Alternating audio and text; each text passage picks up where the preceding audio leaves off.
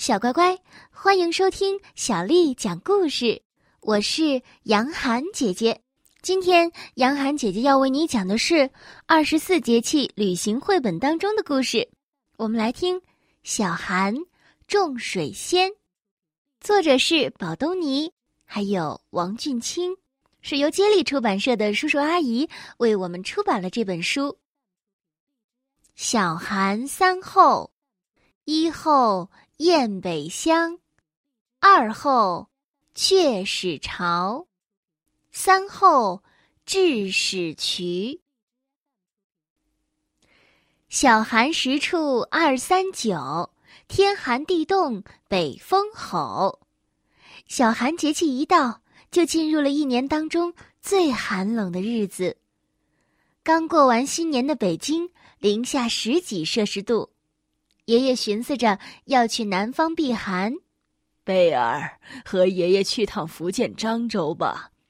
干嘛去呀，爷爷？买水仙呀，咱们春节就有水仙看了。爷爷和贝尔来到漳州，直奔花市。福建的花市真漂亮。老爷爷，买几颗郁金香和风信子吧，在花瓶里一泡，开花啊，可好看了。卖花的姑娘拿着盛开的鲜花给爷爷看，可是爷爷一眼相中了福建的水仙。我每年都买水仙，今年还是要买水仙的。贝尔买了风信子，爷爷满意的拿着选好的花儿，回到了借住的民宿里。漳州的村子里有不少的中国非物质文化遗产的建筑，福建土楼就是其中之一。它们造型奇异，风格独特，被誉为神话般的山区建筑。爷爷和贝尔先来到了田螺坑村，贝尔从高处往下看，一座座封闭的土楼，好似绿色田野里的一颗颗明珠。贝儿好奇的问：“土楼为什么要建成这样呢？”爷爷告诉他：“因为这样的建筑可以防风、防震、防水、防盗。田螺坑村还有一个美丽的传说，它和美丽的田螺姑娘分不开呢。传说呀，这村子里呀有一个勤劳的小伙子，叫做黄百三。”大家都叫他三郎。三郎三十多岁了，还没有娶亲，因为他实在是太穷了，人们都不愿意把女儿嫁给他。一天啊，三郎在田间无意中拾到了一只大田螺，便带回家里养在水缸。这天，三郎从地里干完活回家，发现桌子上摆满了热气腾腾的饭菜。他左看右瞧，不见有人，但肚子饿极了，于是就吃了起来。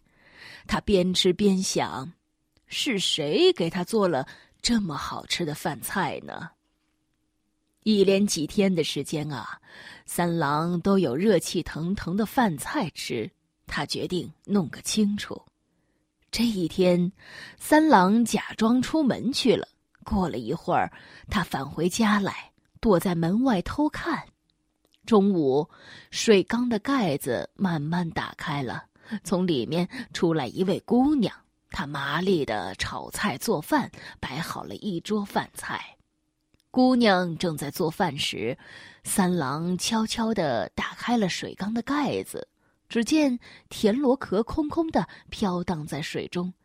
这姑娘莫非是田螺变的？三郎想留下姑娘，就把田螺壳藏到了后花园里，悄悄的埋了。姑娘做完饭，掀开水缸的盖子，发现田螺壳不见了，伤心的大哭起来。她边哭边说：“我本是田螺，因为你救过我的命，特来报恩。没有了田螺壳，我怎么回去？”三郎安慰姑娘说。你这么贤惠，就做我的娘子吧。于是，三郎啊与田螺姑娘结了婚。婚后生下了一对儿女，他们的后代盖起了很多土楼，日子过得一天比一天好，可红火了。贝尔就这样听着田螺姑娘的故事，和爷爷一起回到了北方。在寒冷飘雪的北方，爷爷把带回的水仙分给了邻居，家家有了喜人的春色。小寒一过，大雁北归，春天就不远了。小朋友们，在小寒的故事当中啊。贝尔还是有几个小问题想要提出的。小寒三后是什么？小寒是二十四节气当中的第二十三个节气，也是冬季的第五个节气，标志着冬季正式开始。对于神州大地而言，标志着一年当中最寒冷的日子到来了。我们前面所说的“一后雁北乡”。二后雀始巢，三后雉始渠，意思就是大雁开始北归，喜鹊开始筑巢，早醒的雉求开始求偶了，早春已经临近。小寒节气有哪些饮食的风俗呢？那么在饮食上啊，涮羊肉火锅，吃糖炒栗子。烤白薯成为了小寒节气的时尚，俗语说“三九补一冬，来年无病痛”，说的就是冬令时节食羊肉调养身体的做法。居民日常饮食也偏重于暖性的食物，比如说羊肉汤、羊肉菜肴等。为什么要买福建漳州的水仙呢？小朋友，你们知道吗？福建漳州的水仙啊，素来有“凌波仙子”的美称，是中国十大传统名花之一。漳州水仙以球大、形美、花多、味香、花期长而驰名海内外，是福建的省花，漳州的市花。那说到福建有什么好玩的地方？现在啊，向你推荐的是。福建的旅游资源真的非常丰富和独特，有不少的国家五 A 级景区，包括厦门市的鼓浪屿风景名胜区，还有南屏武夷山风景名胜区、福建省永定土楼旅游景区、福建省三明市泰宁风景旅游区，还有泉州市清源山景区等等。有机会的时候，你一定要去哦。那么说到土楼呢，它的建筑特点是什么？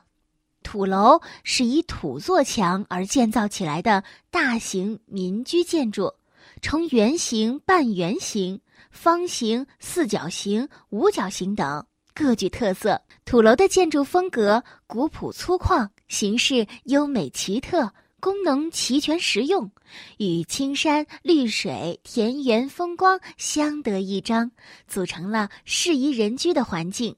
以及人与自然和谐统一的景观，那今天的故事啊，就和你分享到这里了。在尾声，我还是要问：我国的第二十三个节气是什么节气呢？小乖乖，今天的故事就讲到这儿了。如果你想听到更多的中文或者是英文的原版故事，欢迎添加小丽的微信公众号。爱读童书，妈妈小丽。接下来我要为你读的是一首陈毅元帅写的《青松》。青松，陈毅。大雪压青松，青松挺且直。要知松高洁，待到雪化时。青松，陈毅。大雪压青松，青松挺且直。要知松高洁，待到雪化时。青松，陈毅。大雪压青松，青松挺且直。要知松高洁，待到雪化时。小乖乖，晚安。